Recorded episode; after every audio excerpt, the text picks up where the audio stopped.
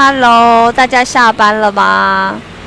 我最近啊，在使用这个 App 的时候，我开始尝试许多不一样的时间点跟不同的地点来录音。以前我都是在睡前的时候躺在床上录音，所以录起来声音就觉得好像比较温柔。然后最近开始，我在路上边走路录音，或者是在等公车的路边录音，所以我整个录音的环境是比较嘈杂的。而且比较，呃，就是容易被影响的，所以我录出来的声音就是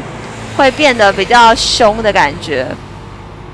然后不然就是在，呃，上次我在普悠马车上录音，我觉得那个尺度无上限，就是你会担心被别人听到，然后觉得想要压低音量，所以录出来的声音就变得比较低沉一点。